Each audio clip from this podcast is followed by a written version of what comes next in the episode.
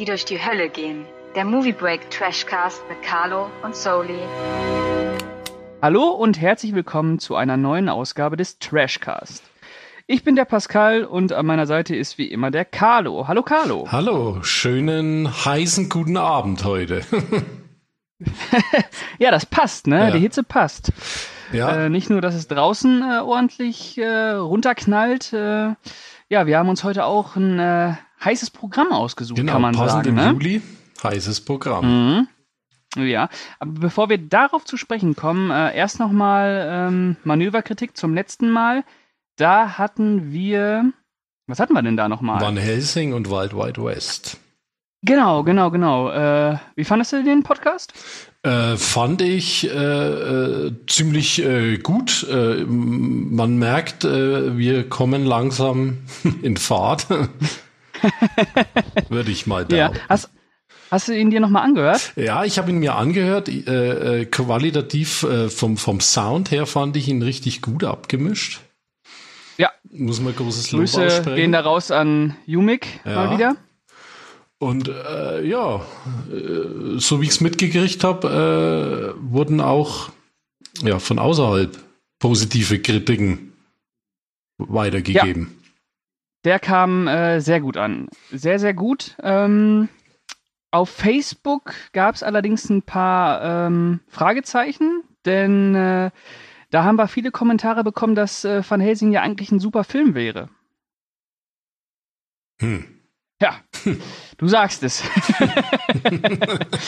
Aber äh, schließen wir äh, den äh, Trashcast Nummer 5, unser, unser äh, Blockbuster-Trashcast, Genau. äh, schließen wir den einfach mal äh, mit einem mit Lächeln ab, würde ich sagen. Ja, Haben wir gut gemacht. ja, Und äh, kommen heute, ja, zu nackten Tatsachen. ja. Genau. Denn äh, wir sprechen heute über Color of Night und Striptease. Was sagst du dazu, Carlo? Ein Bomben hocherotisches Sommerprogramm. Ja, äh, was die beiden Filme ja äh, eint, ist ja nicht nur, dass sie aus den 90ern kommen und beide äh, Erotik-Thriller sind, kann man sagen. Ja. Äh, es waren ja auch beide äh, große Flops. Genau, Riesengurken äh, des ja, Mainstream-Kinos der 90er Jahre. Genau, und äh, wir wollen heute mal rausfinden, wie ihr das von uns kennt, äh, ob das auch äh, gerechtfertigt gewesen ist, dass diese Filme so extrem an der Kasse als auch bei der Kritik durchgefallen sind. Ne? Und äh, ich würde sagen, wir fangen mit Color of Night an. Ja. Denn äh, chronologisch ist der 1994 erschienen und Striptease 1996. Genau.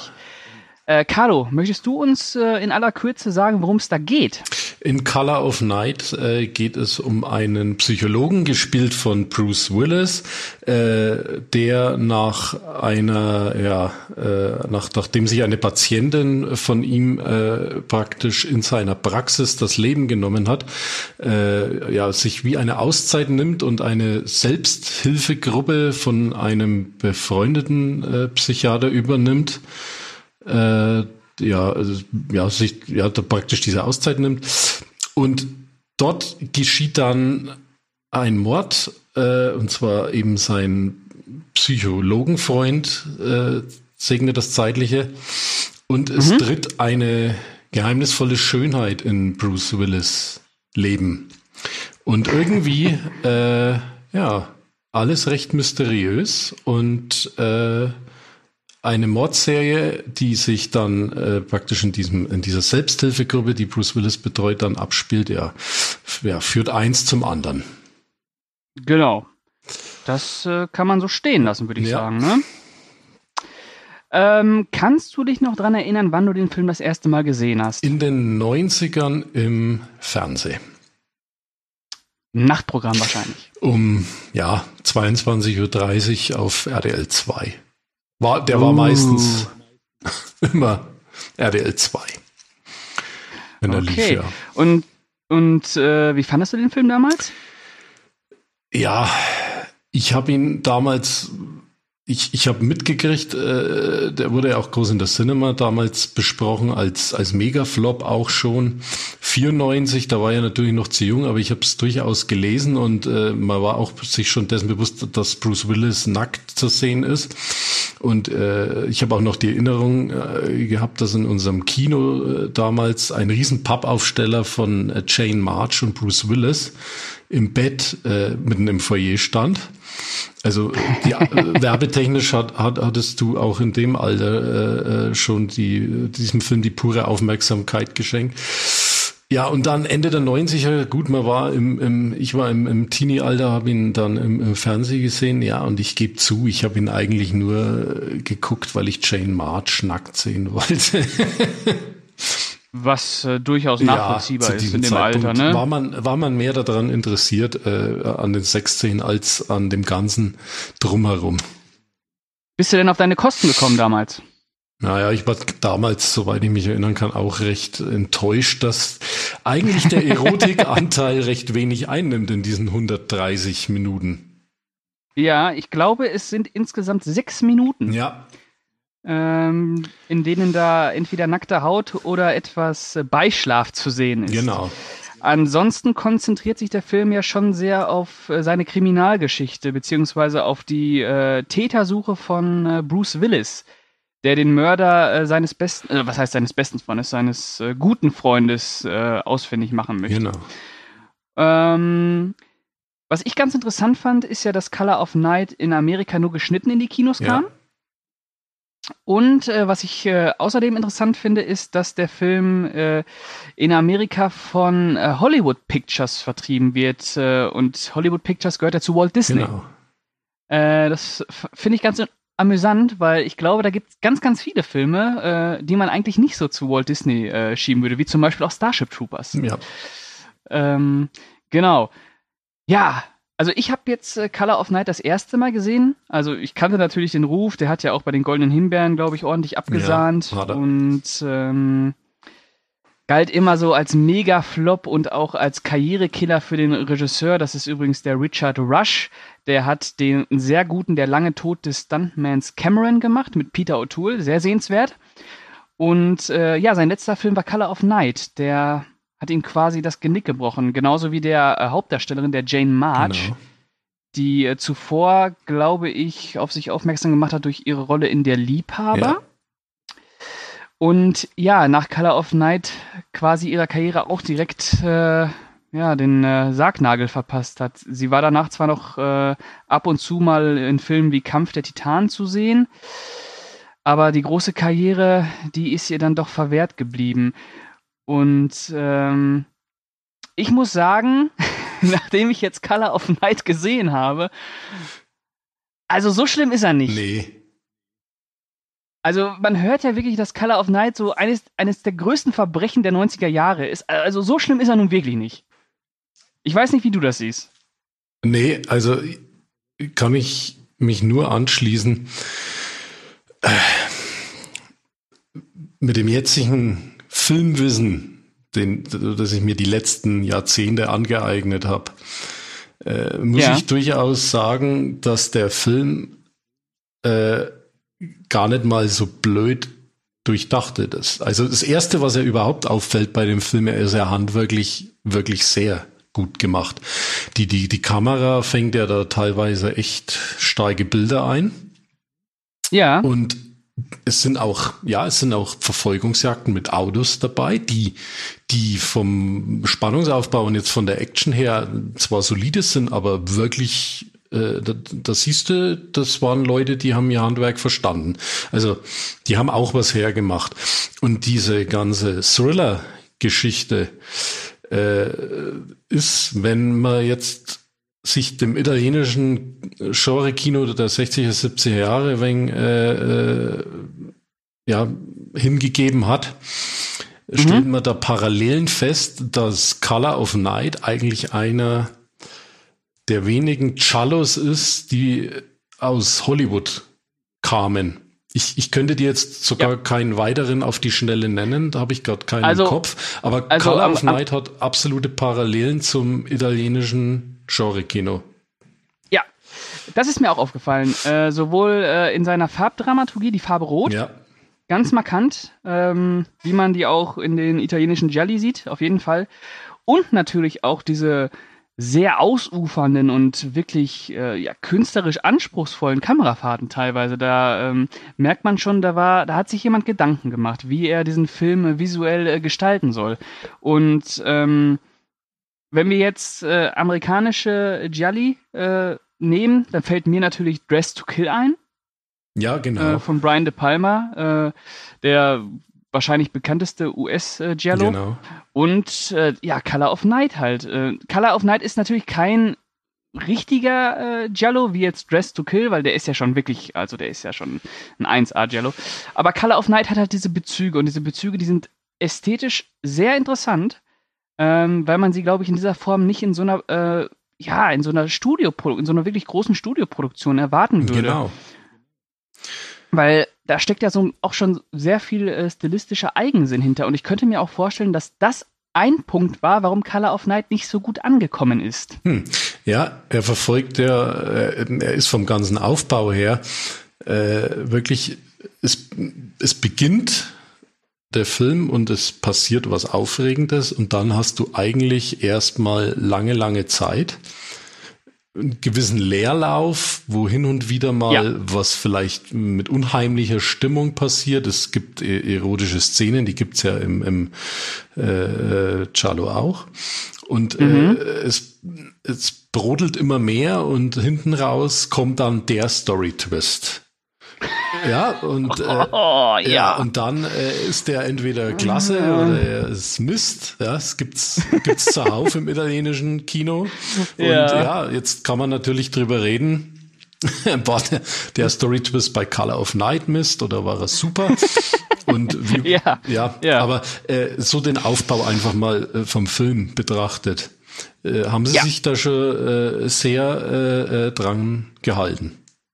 Ja, das Schöne ist ja, ähm, du kannst den Film ja als ganz klassischen äh, Kriminalfilm erzählen. Einfach ein äh, Psychiater in einer Lebenskrise äh, versucht irgendwie wieder einen Sinn im Leben zu finden, indem er die Stadt wechselt, also quasi erstmal einen Tapetenwechsel.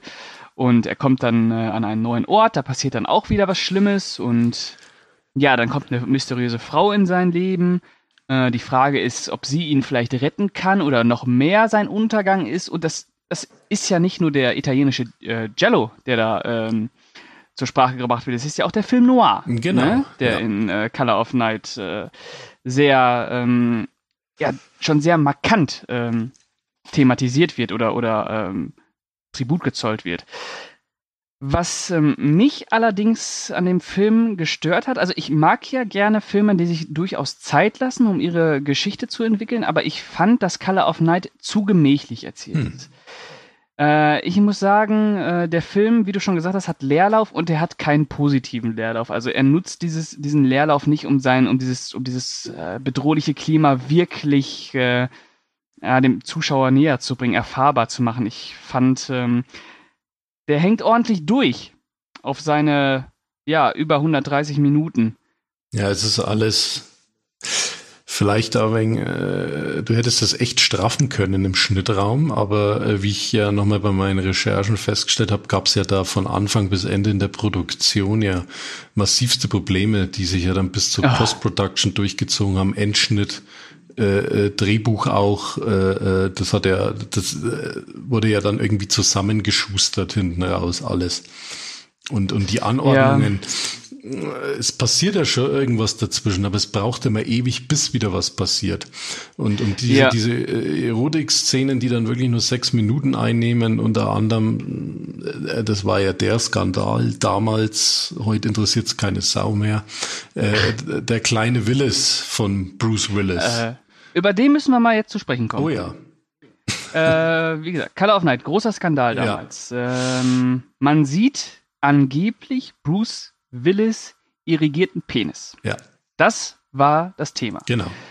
Äh, ich war ein bisschen verwundert, als ich äh, den kleinen Willis dann unter Wasser gesehen habe. Ja, aber man sieht ihn ja auch Denn, nur unter Wasser. Ja, aber trotzdem, äh, war das, war das alles?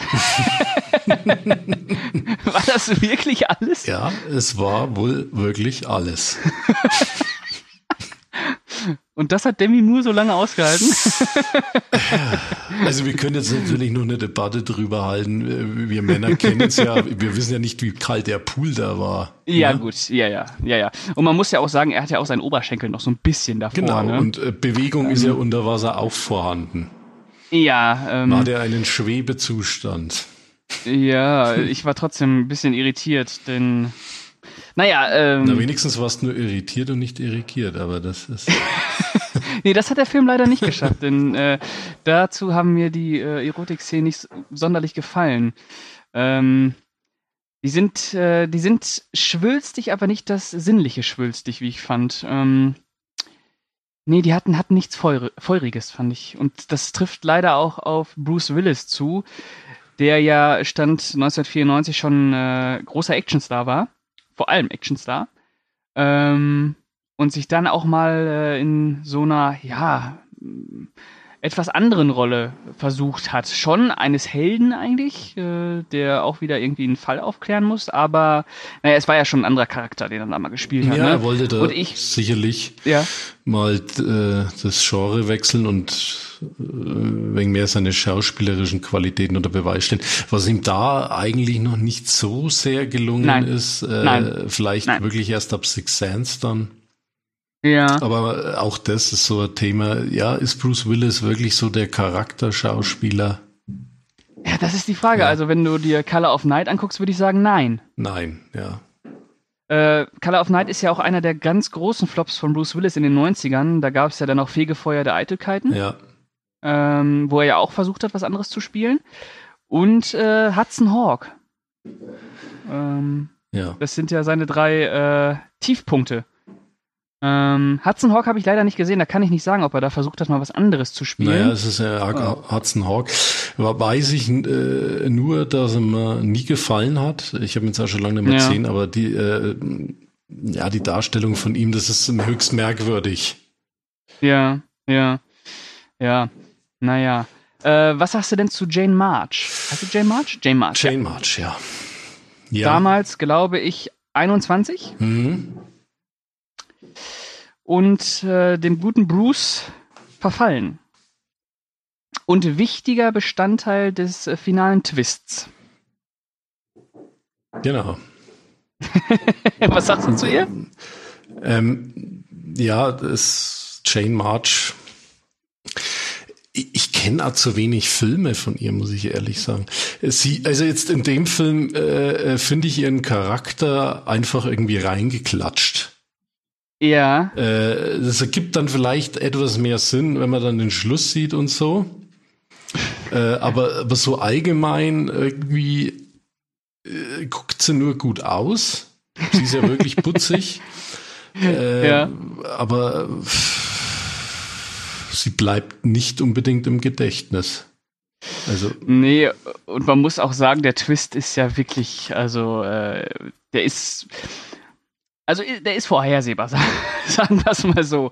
Also der deutet sich schon äh, sehr früh an ja. und äh, ja, also ich meine, das ist wahrscheinlich äh, beim äh, bei den äh, Jollies genauso, aber ja, ich sag mal, Color of Night ist schon ordentlich überkonstruiert und ja, wenn man ganz ehrlich ist, ist das eigentlich auch alles, was der da irgendwie erzählt und wie er es erzählt, ist schon irgendwie, weiß ich nicht, Nonsens, kann man sagen. Das ist schon irgendwie Ah, seltsam. Vor allem dieser Bierernst halt, mit dem, mit dem äh, diese Geschichte angegangen wird, ne? Ja. Ja. Ich meine jetzt Charlies, ich weiß nicht, inwieweit du jetzt schon Charlies immer mal geguckt hast, wie viel du kennst äh, da wirst du, wenn du, wenn du da wirklich mal eine ganze Bandbreite schaust, feststellen, es gibt wirklich sehr, sehr gute, wo das Ende total überraschend ist und es gibt auch einen Haufen Zeug, was absolut äh, Mist ist. Ja, naja, ich habe einige gesehen. Okay. Und äh, das Schöne, das, das Gute an den Jellies ist ja, auch wenn die total totaler Schund sind äh, von der von der äh, Geschichte her, sie haben ja immer noch dieses ästhetische ähm, sie sind da wirklich ästhetisch sehr ausgefeilt, selbst wenn es der letzte Dreck ist, der da erzählt wird. Ja. Und bei Color of Night ist das so, dass der seine Momente hat. Also ich, die Eröffnung, äh, wenn du die Patientin siehst, die sich äh, kurz darauf äh, in den Tod äh, stürzt, wie sie erst am, ähm, am Pistolenlauf ja, lutscht. Mhm. Und äh, dann aus dem Fenster der Praxis von Bruce Willis springt und dieser Sturz, der dauert ja ewig. der dauert ja ewig, bis diese Frau endlich unten auf dem Boden aufschlägt. Und dann liegt sie auf dem Boden. Und das ist sehr schön äh, gefilmt, weil sie liegt auf einer Glasscheibe, ähm, was ja eigentlich die Straße darstellen soll, aber damit die Kamera von unten filmen kann. Und dann wird diese Glasscheibe mit Blut bedeckt. Und Bruce Willis guckt dann von oben auf, auf den Körper und du siehst, wie diese, wie dieses total markante Rot, wirklich grelle Rot sich um den Körper ausdehnt und dann auf einmal verblasst. Ja. Und äh, das ist ja der Punkt, wo er dann sagt, äh, dass er äh, farbenblind geworden ist, dass er die Farbe Rot nicht mehr kennt und äh, damit ja auch quasi irgendwie äh, ja das Leben äh, verschwunden ist aus seinem äh, aus seinem Blick oder aus auch aus seinem Leben und die Liebe. Und das ist ja so ein bisschen das Thema ähm, mit der Farbe Rot, denn äh, ja, was hat die Farbe Rot jetzt für eine Bedeutung? Äh, bringt sie ihm nur Probleme oder, oder ist es vielleicht doch, dass er wieder die Chance hat, ein neues Leben zu beginnen? Und da kommt dann halt auch wieder die Rose March ins Spiel. Äh, aber ich muss sagen, für 135 Minuten diese Geschichte in dieser Form, äh, nein, funktioniert nicht. Nee. Funktioniert nur teilweise. Hättest du wirklich überlegen können, da im, im Endschnitt halbe Stunde halbe raus. Stunde auf jeden Fall. Halbe Stunde da hättest du, es wäre effektiver gewesen. Ja, ja, wirklich. Also ähm, man, man verliert Ja, dann, man neigt dann auch dazu, wenn er so lang läuft, dass man da äh, auch abschaltet. Ging mir jedenfalls Ja. zwischendrin auch mal so, dass man so wegen dann auch den Faden kurz verliert. Ja, weil man, weil man sich nicht mehr dafür interessiert einfach, ne? Weil er, weil er ja wirklich sich so extrem in die Länge dehnt. Ähm, ne, das war wahrscheinlich schon so gedacht, einfach, um äh, so ein Gefühl für dieses, für diese Lebenssituation von Bruce Willis zu schaffen. Aber meiner Meinung nach äh, verlangsamt er den Film dadurch nur. Also er, er streckt ihn nur in die Länge, anstatt wirklich auch äh, ja äh, irgendwas äh, in die Breite zu erzählen. Ne? Er macht ihn einfach nur lang entschleunigt ihn und das auf äh, negative Art und Weise. Ja. Also Ja. er ist, ich, ich kann ihn jetzt nicht wirklich als schlecht abstempeln, aber äh, auch nicht als wirklich gut. Also das ist wieder so ein, so ein Film, der so die Waage hält und wo man Ja. mit sich ringt, auch wenn man schon guckt und wenn der Abspann läuft, ja, Ja, wo, wo ordne ich ihn jetzt ein? Ich, ich, ich hätte ihm nicht so viel goldene Himbeeren gegeben. Da gab es, glaube ich, 94 für so schlimmere Filme. Aber ja, es war halt äh, manches. Wie schon gesagt, die Produktionsgeschichte spielt ja wahrscheinlich auch wieder eine, eine Riesenrolle dabei. ja, gut, aber wir müssen halt das Endprodukt Genau. bewerten. Ne? Bleibt da nichts anderes Und- übrig. Und äh, ja, der ist halt erzählerisch und auch psychologisch, was er, was er da bietet, ist ja schon äh, ja nicht sonderlich gut. Also, na, wir können ja mal zum Fazit kommen, glaube ich. Ne? Ja, Ähm, also ich, ich würde sagen, dass Color of Night kein durchweg schlechter Film ist. So.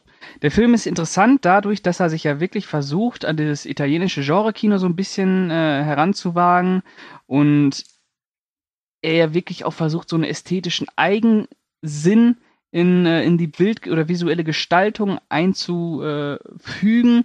Und das bringt auch teilweise sehr interessante und auch sehr betörende Bilder äh, zutage. Auf seine 135 Minuten aber funktioniert das nicht. A, weil er erzählerisch nicht ausgereift ist und B, weil Bruce Willis nicht äh, diesen Film nicht tragen kann. Da fehlt das äh, schauspielerische äh, Vermögen. Also für Stirb langsam ist er Idealbesetzung ja. Grandios, aber für solche Rollen, die wirklich noch so, ein, so, ein, so eine emotionale Tiefe haben sollen, ah, das funktioniert nicht. Das funktioniert nicht. Ähm, ja, soll ich meine Punkte schon geben oder willst du erst noch was dazu sagen? Nee, sag du erst mal was dazu. Komm. Ich kann mich ja deiner Meinung nur äh, nur anschließen. Ich, ich bin Mhm. vielleicht äh, jetzt jetzt in der Endbeurteilung äh, noch ein wenig gnädiger mit dem Film, weil ich habe äh, echt durchaus äh, manchmal auch laut lachen müssen. Und das hat mich dermaßen äh, äh, äh, ja teilweise fasziniert, teilweise Ja. einfach nur unterhalten. der Ja. Schluss, äh, ja auch äh, dieses, das kann man ja mal sagen, ohne, ohne jetzt zu spoilern, äh, bei diesem. Ich glaube, den kann man spoilern, der ist von äh, 1994. Ja, den, ja, auf dieser, auf dieser äh, Plattform da oben, Ja, äh, bei Wind und Wetter, Regen, ja, Gewitter. ja, ja, in diesem, diesem Lagerhaus. Ja. Ja, ja, ja. Es Mhm. ist so, so fehl am Platz eigentlich. Furchtbar. Dieses Finale, Furchtbar. Aber es ist halt einfach da und das ist, das, das, da denke ich mir dann wieder, juhu. So den Unterhaltungsgrad, Freunde, den habt ihr eigentlich voll drauf. Wenn ich jetzt noch völlig besoffen gewesen wäre, Oh, da hätte ich wahrscheinlich gesagt, ja. aber ja, er, er kommt auch im nüchternen Zustand urkomisch dadurch irgendwie rüber, weil es einfach halt so viel am Platz ist. Diese gibt, gibt keinen Sinn, aber äh, ja. Ja, es ist Edeltrash. Es ist, es ist wirklich, wirklich edel. Es ist alles im Großen und Ganzen. Da steckt Geld drin. Da sind Ja. Leute da, die wissen, mit ihrem Handwerk umzugehen. Bloß Ja. das Endprodukt ist, ja, total ja, irre wieder. Le ja, leider gescheitert. Ja. Ähm, okay, also gut, fangen wir mal an. Ähm, fandest du den Film schlecht schlecht? Fandest du ihn gut schlecht oder fandest du ihn gut gut? Ich fand ihn äh, gut schlecht. Mhm. Und äh, wie viele Punkte würdest du geben von 1 bis 10 kleinen Brucies? Fünf kleine Bruises. Fünf kleine Brucies. Ja. Okay, ähm, ah, ich kann dem Film auch nicht böse sein. Also äh, schlecht, schlecht, das klingt ja immer so, als wenn man den Film, als wenn der Film halt echt Rotz wäre. Deswegen sage ich, der war halbwegs gut schlecht. äh, und ich vergebe vier von zehn kleinen Brucies. Also ähm, ich würde sagen, den kann man sich durchaus mal angucken, wenn man mal sehen möchte, wie das äh, Giallo-Kino ähm, amerikanisch genutzt wird. Ja. Aber man darf halt nicht erwarten, dass dieser Film diese, diese Giallo-Ästhetik wirklich von Anfang bis Ende durchzieht. Das tut er nicht. Es sind vereinzelte Momente, ähm, aber die haben es dann auch ästhetisch wirklich in sich. Die sind wirklich sehr schön und wirklich äh, sehr äh, künstlerisch anspruchsvoll teilweise. Genau, Ja. also vielleicht noch abschließend zu Color of Night. Ähm, äh, den Charlo macht ja wirklich die Ästhetik aus und was vor allem immer wichtig ist bei diesen Filmen, bei diesem Filmgenre, äh, war ja auch immer die Filmmusik. Fand ich jetzt, wenn du wirklich meinen Morricone hast, ne, äh, in Ja, den, den ja. alten äh, Charlies ist sehr, sehr oft vorgekommen. Das hat eine, eine wahnsinnige Stimmung verbreitet. Leider ist bei Color of Night, ich, ich weiß jetzt gar nicht genau, wie der Komponist heißt. Hast du den gerade im Kopf? Äh, der heißt, glaube ich, äh, Dominic Frontieri oder so oder Frontier. Also, äh, ich bin ja auf jeden Fall Dominic. Ja.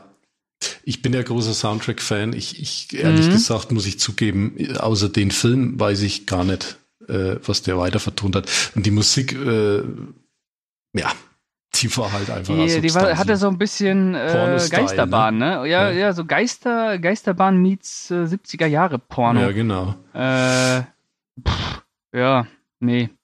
Da sagen wir nein. Nee, sagen wir nein. sagen wir nein. Genau, und es, es gab ja auch noch den Song, äh, The Color of Night. Ja. Ich weiß gar nicht von wem. Aber der war ja, der war ja sogar äh, nominiert für den. Na? Na, ich komm, ich bin mir, ich glaube, bei der Golden Globe oder? Ja, Golden Globe Ja. war er, ne? Ja, Golden Globe, Okay, genau. Weil der auch für die Goldene Himbeere nominiert war. Genau, jetzt hätte ich fast ausgesagt. Nein, es war Golden Globe. Ich jetzt noch nachgedacht. Genau, Golden Globe war er nominiert. Aha. Ja. Ja. Gut. Äh, genau, der kommt im Abspann. Ja. Jawohl. Gut, alles klar. Äh, dann würde ich sagen, ähm, kommen wir zum zweiten Kracher. Genau. Und zwar äh, kommen wir zu Bruce Willis Ex-Frau, beziehungsweise zur damaligen äh, noch Ehefrau Demi Moore. Und äh, damit kommen wir zu Striptease. Und Carlo, darf ich dich nochmal bitten, äh, die Inhaltsangabe wiederzugeben? Ähm, da muss ich jetzt nochmal mich sortieren. Ja, Äh, es geht im Groben drum, dass äh, Demi Moore äh, praktisch um das Sorgerecht ihrer Tochter kämpft, ja, äh, weil sie so einen miesen Ehemann hat, der Mhm. eigentlich ziemlich abgefuckt ist auch. Ja. Und äh, ihr bleibt nichts anderes übrig, um ja Anwaltskosten, Gerichtskosten und was alles so anfällt, das zu decken. Nur mit, äh, ja, macht sie dann äh, den letzten Ausweg und das ist der Striptease in einem Stripschuppen. und eigentlich ist das schon die ganze Handlung. Ja, genau. Ja. Äh, irgendwann lernt sie dann noch einen Kongressabgeordneten ähm, kennen, genau. den sie äh, mit ihren fleischlichen Reizen äh, bestechen möchte, damit der irgendwie noch ein bisschen was deichselt genau. und äh, ihre Tochter aus den Händen von äh, Robert Patrick übrigens ähm, ja. befreit. Ja, und das war es eigentlich schon. Ja, es ähm, gibt äh, äh, ja, einen Zeugerechtsstreit, in dem äh, genau. der Striptease alles retten soll. Genau, genau, genau, genau.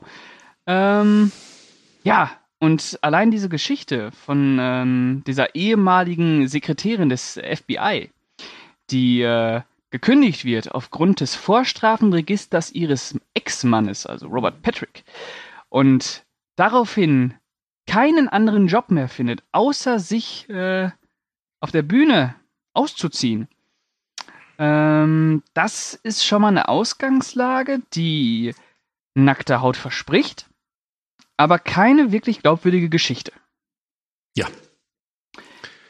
Und ähm, Striptease erstmal. Striptease. Äh, damals rie äh, riesiger Flop, glaube ich. Ja. Äh, ordentlich durchgerasselt, aber der Film hat Geschichte dadurch geschrieben, dass äh, Demi Moore die erste äh, Schauspielerin Hollywoods war, die, glaube ich, eine Gage von äh, 12 oder 13 Millionen ähm, US-Dollar bekommen hat. Das war einmalig damals, historisch.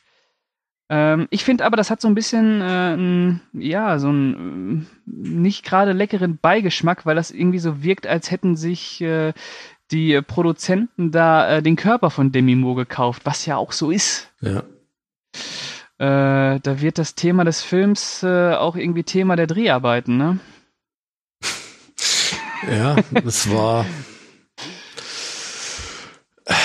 Ja, sie, sie, sie ist äh, die Trägerin des Films. Es ist, äh, ja, jetzt kann, kann man wieder eine Sexismusdebatte anzetteln. Die müssen wir anzetteln ja, bei dem Film sogar. Anzetteln. Mm, ja, sie, sie ist, äh, ja, der, also wie schon gesagt, das Zugpferd äh, des ganzen Films, weil sie eben ja. ihren Körper äh, perm, ja, ne, ja, ja, wirklich permanent präsentiert, ne? Ja, ja. Äh, und es ist eine, eine reinrassige Fleischbeschau, was da ja.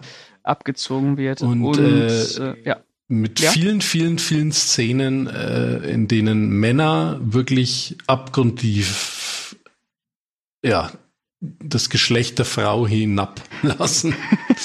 ja, wobei die Männer da ja größtenteils auch echt eher schlecht wegkommen. Ne? Also ja. entweder gaffen sie oder sind irgendwelche Arschlöcher, die äh, sich nicht um Kinder kümmern können, oder sind halt irgendwelche Intriganten, die äh, in der Politik ja, sonst notgeile, noch irgendwas versuchen. notgeile alte Säcke. Ja, oder notgeiler alte Säcke, äh, aka Burt Reynolds. Ja. Der den Kongressabgeordneten spielt. Und wie ich finde, das einzig wirklich Positive an diesem Film ist, Richtig. weil äh, Burt Reynolds, glaube ich, als einziger geschnallt hat, in was für einer Scheiße er da eigentlich genau, gelandet ist. Und so spielt er auch wundervoll seinen ja, Charakter. Super. Absolutes Overacting. Äh, jenseits von Gut und Böse, aber grandios. Ja grandios. Ich glaube, Burt Reynolds ist nur dabei gewesen, äh, damit äh, Demi Moore vor ihm nackt tanzt. äh, ich glaube, das hat ihm schon gereicht. Ähm, ja, also wahnsinnige Performance. Also wer sich Striptease anguckt, natürlich äh, auf jeden Fall auch wegen Burt Reynolds oder vor allem, ja. naja, vor allem wahrscheinlich wegen Demi Moore, sind ja, wir ehrlich. Das äh, war äh, damals wie heute, glaube ich, ausschlaggebend, den Film zu gucken. Ähm, Wann hast du den jetzt eigentlich das erste Mal gesehen? Äh ich habe ihn jetzt äh, vor kurzem das erste Mal gesehen. Okay. Ähm, ähm, und ich bin ja großer Fan von Demi Moore. Ja. Ich mag die ja sehr gerne. Ähm, aber ich muss sagen, in Striptease. Äh, aber, aber wann hast du ihn denn das erste Mal gesehen? Kommen wir erstmal dazu. 96 im Kino. Der war ab 12, ne? Richtig. Okay, das 96. Der, Wie alt warst du da? da äh, ich? Ja. Da war ich zwölf. Zwölf. Ähm, was war das für eine Erfahrung für dich? War das, äh, war das schön ja, oder war das also äh, irritierend? das klingt jetzt. ja, ja, wunderbar. Also, nee, ne? nee, aber ah ja, ist zwölfjähriger. Also du hast auch da wieder sehr viel äh, durch die Werbung mitbekommen. Mhm. Es war, es war ja wirklich, also ich muss ja immer wieder sagen, die 90er waren ja in Sachen Fernsehwerbung und, und Kinowerbung, äh, die haben dir ja wirklich alles, das war ja Sommerblockbuster, ne? Mhm. Der kam ja in dieser Sommerblockbuster-Saison ins Kino. Ja. Und äh, ja, die haben dir das wirklich um Latz geknallt, äh, äh, überall. Und du, du musstest ja unbedingt äh, das dann sehen. Ne? Du hast da Fernsehen geguckt und hast, ah, da kommt jetzt Striptease und da ist die Demi Moore, zieht, zieht blank. Und mhm. auch als Zwölfjähriger, ah ja, sag ich mal, war ich schon so weit. ja, ne, ist ja vielleicht bei ihm ein wenig unterschiedlich, dass ich mal gesagt habe, oh ja, blanke Brüste, ah. Demi Moore. Mhm. Demi Moore war ein mhm. Begriff. Und dann mhm. hast du gelesen, der ist ab zwölf. Na, dann hast du gesagt, der hält dich ja nichts mehr auf, ne? Nee. Also hast du mal nachmittags äh, äh, schnell den nächsten Bus in die Stadt genommen und äh, äh, hast dich ins Kino gesetzt. Nachmittags, ja. 15 Uhr Vorstellung. Und Sauber. hast dich dran erfreut, wenn Demi Moore mal nackig äh, über die Leinwand gesprungen ist. Mhm. Und wie ich ihn jetzt wieder gesehen habe, konnte ich mein zwölfjähriges Ich nachvollziehen, voll und ganz. Mhm. Mhm. Nur mittlerweile habe ich mir echt gedacht, naja, die Brüste damals schon ah. operiert, mhm. Ja, ist ja, nicht ja, so mein Ding, aber okay. Nee, äh, natürlich trotzdem toller Körper, ja. äh, tolle Frau. Aber äh, wenn wir jetzt erstmal damit anfangen, äh, nee, das äh, hat mich auch nicht so angesprochen. Nee. Dann äh, lieber die gute Demi Moores Ghost noch vollkommen ja. unberührt, chirurgisch. Also, damals äh, Burt Reynolds gar nicht wirklich wahrgenommen in dem Alter, jetzt herzlich drüber gelacht. Super. Was er gemacht hat und auch überhaupt über die, die, die Story-Elemente, die da, ja. äh, er würde ja, er würde ja dann noch ein bisschen zum Krimi irgendwo. Das ist ein Problem des Films. Ja. Ähm, ich äh, hätte mir gut vorstellen können, dass der Film als Satire funktionieren würde, als schwarze Komödie. Und er hat ja auch komödiantische Einlagen, allein Burt Reynolds, das ja. eine, eine Lachnummer für sich. Ähm, aber was das Problem für mich ist, ist, dass der Film sich trotzdem absolut ernst nimmt. Und im Kern möchte dieser Film ja eigentlich ein Melodrama sein, darüber, wie eine Mutter für das Wohl ihrer Tochter kämpft. Ja. Und äh, das kaufe ich, das kaufe ich weder dem Drehbuch ab, das ja unfassbar dämlich ist und unfassbar unglaubwürdig. Schon, wie gesagt, die Ausgangssituation, einfach diese Frau, die fürs FBI gearbeitet hat und jetzt keinen anderen Job mehr kriegt und dafür strippen muss. Mhm. Also, sorry. Ähm, und halt die, äh, Demi Moore. Ich finde Demi, Demi Moore in dem Film auch absolut fehl am Platz, weil die das mit so einer ja, das ist ja schon fast Leidenschaft. Das ist ja, ich, als hätte sie sich da irgendwie, als wenn ihr klar wäre, dass sie sich für diesen Film prostituiert hat. Das hat sie ja. Hm. Sie hat ihren Körper kaufen lassen. Ja, vielleicht und, war äh, ihr das äh, auch bewusst. Und äh, furchtbar unterkühlt und äh, na, ihre Tochter im Film spielt ja, ist ja auch ihre richtige Tochter. Ja. Äh, diese Ruma Willis heißt sie, glaube ich. Genau. Also Ruma Willis, genau. Und äh, also ich muss sagen, dass das für mich ähm, eine absolut äh, unterkühlte und damit auch sehr ausdruckslose und schwache Performance von meiner, von, von der von mir sehr geliebten Demi Moore gewesen ist, äh, was diesen Effekt, dass dieser Film eigentlich strunzdoof und äh, unsinnig ist, äh, was diesen Effekt ja nur nochmal äh, deutlicher unterstrichen hat, für mich. Ja, ähm, aber es, es, ja, es ist aber auch wieder äh, auf der einen Seite absolut sehenswert, äh, dass äh, er ist ja von Warner Brother produziert. Ja. Dass, dass so ein Studio äh, ja. so ein Ding da raushaut, das auch noch als Sommerblockbuster verkauft. Ja. Äh, und äh, ja, äh, also wenn es ihnen nicht bewusst gewesen wäre, aber äh, es ist wie in vielen Dingen zu dieser Zeit im Kino, äh, da war, glaube ich, alles irgendwie nochmal möglich. Ja, das sind dann auch die schönen Sachen an solchen Filmen, dass solche ja. Studios solche Dinger reinhauen. Ne? Also ja. ist ja inzwischen leider unvorstellbar. Ja. Ähm, aber äh, ja, dann kommt aber halt auch sowas wie Striptease dabei raus. Ja. Der da, ja, äh, ja. Da, ja, es wäre auch mal interessant, äh, das Buch zu lesen. Das basiert ja auf einem Genau, auf dem, auf dem gleichnamigen. Karl äh, äh, He Hazen oder wie es Hazen, Hazen, ja, ja. wie es richtig ausgesprochen äh, ob, ob das Buch äh, auch so wahnwitzig ist oder ob das äh, wirklich ja, Säugerechtsstreit-Thriller ist. Also ich könnte mir vorstellen, dass das Buch äh, durchaus ernst zu nehmen ist. Ähm, wenn man da irgendwie so ein bisschen Hintergrund bekommen würde, warum diese Frau sich dazu entscheidet, zur Nackttänzerin zu werden. Ja. Äh, vollkommen äh, ohne. Ja, der, der, wie, wo, wo hat die so tanzen gelernt? Ja. Privat Ja, für wahrscheinlich Robert, äh, für Robert Patrick? beim FBI.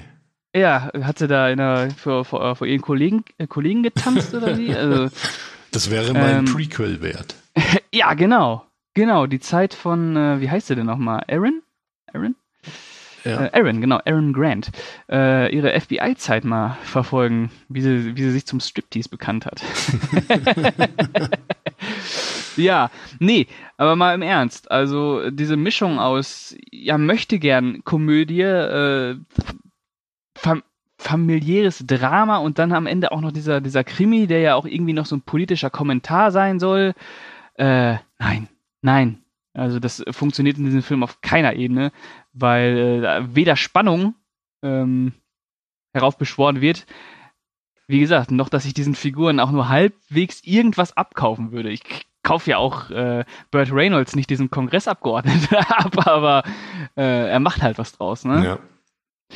Und äh, der Wing, Wing Rames äh, ist ja auch dabei. Ich glaube als als, äh, als äh, Türsteher. ja, als, ja, als Gorilla von Gorilla, diesem, Türsteher. Äh, ja, ja, genau, aber, der. aber äh, gutherzig. aber gutherzig natürlich, aber äh, wenn ihm äh, Leute auf den Sack geht, bedroht er die mit der Bohrmaschine, äh, hat einen Affen auf der Schulter. ähm, Ja, das alleine sind auch schon wieder aber Punkte. ja, das sind so Sachen, aber die, weiß ich nicht, äh, das, das klingt lustig, aber wenn man es dann sieht, dann irgendwie, ja, das funktioniert irgendwie nicht. Dann geht er irgendwie in die Videothek und leiht sich Free Willy aus, damit, damit äh, Warner nochmal auf Free Willy äh, aufmerksam machen kann. Ja, Äh, oh. ist, ist, ja, Furchtbar. aber diese Ideen, Ja, klar. die sind schon, mal, weiß nicht, vielleicht Gold wert irgendwo. Das würde mich dann zum Beispiel interessieren, ob das im Buch auch so war. Ne, ob es Ja, da diese Figur auch so gibt. Gleich mal dann schauen bei Amazon, ob es das noch Naja, gibt. vielleicht mal bestellen und einfach mal ein bisschen quer mal lesen. am Strand. Ja, ja. Was, was, was mich auch noch gestört hat, ist zum Beispiel, dass der Film ja versucht, äh, Demi Moore immer noch als ja, äh, ehrenhafte Frau darzustellen, auch wenn sie jetzt in diesem Gewerbe tätig ist. Also, und Demi Moore darf ja auch immer äh, betonen, dass sie vorher äh, da und da gearbeitet hat und dass sie auch ne, dass sie das ja alles für ihre Tochter macht, während die anderen Stripperinnen ja vollkommen gedemütigt und bloßgestellt werden. Das sind ja alles Dummchen, die nur ihren Körper haben. Während Demi Moore die einzige Person ist, die irgendwie noch ein emotionales Anliegen hat, um diesen Job zu machen. Der Rest ist, macht's einfach, weil es geil findet, äh, sich vor irgendwelchen notgeilen Säcken zu präsentieren. Ähm, und da wird der Film ja wirklich dann äh, sexistisch, weil er ja wirklich äh, diesen nicht eigentlich versucht er ja anfangs noch so ein bisschen Imagepflege zu äh, betreiben, um äh, dem Zuschauer weiß zu machen, dass das ja keine Stripperinnen sind, sondern Tänzerinnen. Aber im Endeffekt stellt er diese Tänzerin ja komplett bloß, indem er nur Demi Moore irgendwie den Funken Eigendynamik zugesteht. Ich weiß nicht, hast du das auch so wahrgenommen? Ja, kann, kann ich mich nur anschließen. Das ist jetzt gut zusammengefasst. Also, das furchtbar. Ist, ja, Ich weiß nicht, ob das ist, äh, in, inwiefern man äh, das bei einem Film wie Striptease äh, auch anders machen kann, aber der Film gibt ja vor, dass er versucht, dieses, äh, ja, diese- diesen Stripper-Beruf so ein bisschen äh, aufzupolieren ja. und weiß zu machen, ja, das ist auch ein normaler Beruf. Das sind auch Menschen, die Geld verdienen müssen. Das sind auch Menschen, die irgendwie private Probleme haben. Das, ja, ja. aber. I- Ist es auch, auch vielleicht, äh, ja, oder nicht, nicht nur vielleicht, ich meine, klar, äh, Striptease kann jeder machen, ne? Ja. äh, äh, wenn er, wenn er das machen will, sicherlich. Bloß ist der Film da einfach, äh, da, dass er dieses Milieu da mal beleuchtet, ordnungsgemäß noch nebenher, da ist er einfach die, die falsche Adresse. Ja. Ähm, vollkommen. da kann man sich einfach viel, viel intensiver noch mit diesem Thema beschäftigen und das ist, Striptease von 96 ist eine, eine lustige, ähm, ja, Entertainment-Tüte, Ah, die du mal schnell aufreißt und dann kommen ein paar kleine Candies raus. ich fand den ja auch echt zäh, muss ich sagen. Ne? Ja, Also ich habe mich da irgend, also irgendwann so nach einer Dreiviertelstunde, boah, da dachte ich mir, scheiße, geht der noch lang. Ja, das ist auch wieder diese lange Spielzeit. Da hättest du auch wieder kürzen können. Ja, halbe Stunde raus. Kann 80 Minuten gehen, fertig. Ja, das Scheiß hätte drauf. auch gereicht. Und äh, aber wie fandest du die Tanzszenen von Demi Moore? Sollten wir noch mal drüber reden. Ja. Nehmen natürlich viel Raum ein äh, in dem Film. Äh, Demi tanzt oft und äh, sie gibt alles, sie zeigt alles. Also oberhalb der Gürtellinie. Ähm, ich muss natürlich sagen, Demi Moore äh, absolut durchtrainiert, super athletisch, äh, haut da richtig einen raus, als wäre es eine Profi-Stripperin. Also der Hammer, die Bewegung, Hammer. Ähm, nur wenn ich das das siebte oder achte Mal gesehen habe, dann reicht's, glaube ich, irgendwann. äh, au- und ich muss halt sagen, dass ich die, äh, ja, die Plastikbrüste nicht sonderlich äh, an, anschaulich finde. Hm. Ja, es ist, es ist schon interessant. Es, war ja dann wohl in den 90ern bis keine lange Zeitspanne, aber so vielleicht bis, ja, bis, bis 96 eben. Wie Striptease rauskam, so eine Zeitspanne, wo Hollywood wirklich so wenig auf Erotik gesetzt hat. Auch in, Ja. in dem Mainstream-Film. Du hast mit Basic Instinct halt den mordsmäßigen Knaller gehabt. Ja. Dann gab's ja Silver noch. Sliver, Oder Slipper, genau. äh, ja, Mit Sharon Sea of Stone Love, und äh, Sea of Love. einen der Baldwin-Brüder. Dann Und gab's äh, Ja. dann kam ja dann Color of Night und äh, zwischen Striptease und Color of Night kam ja. Und äh, muss ich, den muss ich jetzt hochloben, weil es ist für mich einer der absoluten Bombenfilme der 90er. Showgirls von Paul Super. Verhoeven. Ja, Ist für mich Film. ein Brett ohne Ende. Also den lobe ich ja wirklich in den Himmel. Genau, und das, das hätte man zum Beispiel auch aus, aus Striptease machen können. Und, und ja, und Showgirls zählt ja auch als Mega-Flop. Nur, dass äh, Showgirls ja wirklich eine wunderbar bissige äh, Showbiz-Abrechnung Ja. ist. Ich finde Was ja Striptease auch hätte sein können. Ja, bei Showgirls finde ich aber, dass der Paul Verhoeven alles richtig gemacht hat. Der, der Ja. packt die ordentliche Portion äh, äh, äh, Sex und Erotik rein. Ja. Äh, da- das nur noch so knallt. Ja, Dann ab, absurde Szenen. Dann aber ein absolut, finde ich, einen fantastischen Blick auf dieses Showbusiness da in Las Vegas. Ja. in dieser äh, Erotik-Tanzszene. Ja. Und ähm, der macht auch, der geht auch über zwei Stunden. Der macht aber, Aber- über zwei Stunden richtig Laune, ist nicht langweilig, Und ist hat- clever. ist clever, Ja. äh, handwerklich auch wieder top. Ja. Und äh, ja, ähm, ich finde den, ich finde den grandios. Ich finde den auch sehr gut, ja. Neben Basic Instinct dann. Also wenn man jetzt mal Also, Erotik-Thriller da also- oder also, Erotikfilme Wenn wir auf Erotik-Thriller der 90er kommen, dann muss ich auf jeden Fall noch zwei erwähnen. Äh, das ist einmal Sea of Love mit Al Pacino. Ja. Den finde ich auch richtig gut. Und äh, Wild Things. Ah ja, naja, genau. Ja, Äh, 98. Ja, finde ich auch super. Ja. Ähm, wenn man Demi Moore mal richtig sexy noch sehen will, dann kann man sich Enthüllung anschauen mit Michael Mhm. Douglas. Da Ja. hat sie, äh, das ist, der hat, ist kein Erotik-Thriller in dem Sinne, aber sie hat halt äh, zwei erotische Szenen, die, die sind schon, oh, die sind schon der Hammer, ey. Hm. Boah. Da, da, das ist meine Demi. Ähm, Dann gibt's noch äh, ein unmoralisches Angebot, aber ich glaube, das ist auch kein Erotikfilm. Nicht da in dem Sinne so. Nee, ähm, genau, den werde ich mir die Tage jetzt mal anschauen, beziehungsweise heute Abend sogar. Hm. Ähm, aber ja, äh, ihr merkt, wir sprechen über andere Filme, anstatt über äh, Striptease zu sprechen. Das zeigt schon, wie uninteressant dieser Film im Endeffekt eigentlich ist. Genau. Und äh, ähm, ist ja auch dann wirklich der Film, der dann auch für Demi Moore so langsam das Ende eingeläutet hat. Leider. Ähm, der absolute Todesstoß war dann die Akte Jane. Ja. Ja, schade. Hatte eigentlich äh, viele gute Filme. Äh, sich nie wieder wirklich erholt. Oh, nein, nein. Nee, naja. Naja, kommen wir mal zum Fazit, würde ich sagen, oder? Ja. Gut, äh, für mich ähm, ist äh, Striptease auf jeden Fall ein äh, definitiver Ultra-Flop, der äh, nicht nur sexistisch ist, sondern auch äh, absolut unglaubwürdig und strunzdämlich.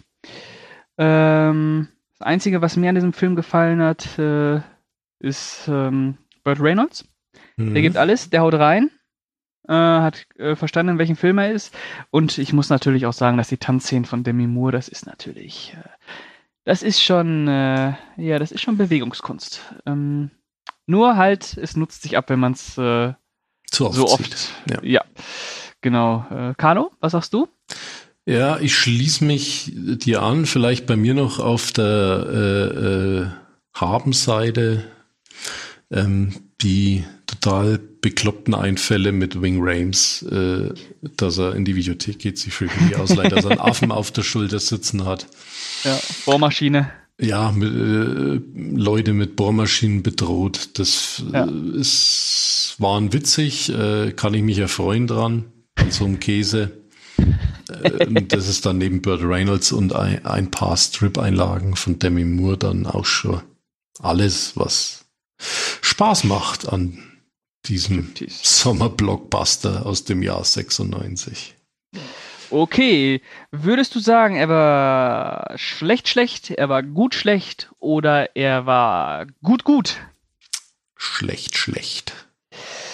Da schließe ich mich. Aber wie viele Punkte denn? Vier. Vier. Äh, ich schließe mich an. Ich gehe noch einen Punkt runter, gebe drei Punkte und sage, er war schlecht schlecht. Ähm, ja, und damit würde ich sagen, sind wir schon wieder durch für heute. Hm. War ja, so erfolgreich war es nicht, ne? Ja. ja, es war ein heißer Ritt, aber äh, wäre mehr möglich gewesen. Ja. Aber haben wir die beiden Filme doch mal abgehakt. Gut, dann äh, bedanke ich mich bei dir, Carlo, fürs bitte, Mitmachen bitte. mal wieder. Wir werden uns äh, nach deinem Urlaub mal zusammensetzen und äh, zwei neue Filme raussuchen. Genau. Für Ausgabe 7 dann schon. Drei äh, Episoden noch bis zum äh, Jubiläum. Da willst du zurückkehren. Und äh, ja, ähm, dann würde ich sagen, ihr wisst es, äh, ihr könnt uns auf Spotify, Deezer, iTunes und Podigy war das, glaube ich. Podigy. Und YouTube sind wir auch noch. Äh, oh. Abonnieren, liken, downloaden, was auch immer. Lasst positive äh, Bewertungen da. Wir haben es auf jeden Fall verdient. äh, wir geben uns immer Mühe. Wir gucken uns den letzten Schrott für euch an äh, und klären euch darüber auf, warum es Schrott ist oder warum es vielleicht kein Schrott ist. Genau, und dann würde ich sagen, bis zum nächsten Mal und äh, genießt das heiße Wetter. Und äh, das letzte Wort lasse ich dir, Carlo. Ja, ich schließe mich äh, Pascal an. Äh, allen eine schöne Ferienzeit. Legt euch an den Strand, leg, äh, lest Striptease oder guckt Striptease. und wenn es euch dann immer noch zu kalt ist, schaut doch einfach Color of Night. genau. In diesem Sinne, auf Wiedersehen. ciao, ciao. Ciao. Filthy language, filthy books and magazines, and filthy movies. To what purpose? Fast buck, I suppose. No, that's not the purpose. That's the, the lure. Lure. But the single, all-out, deadly purpose is the destruction of this country.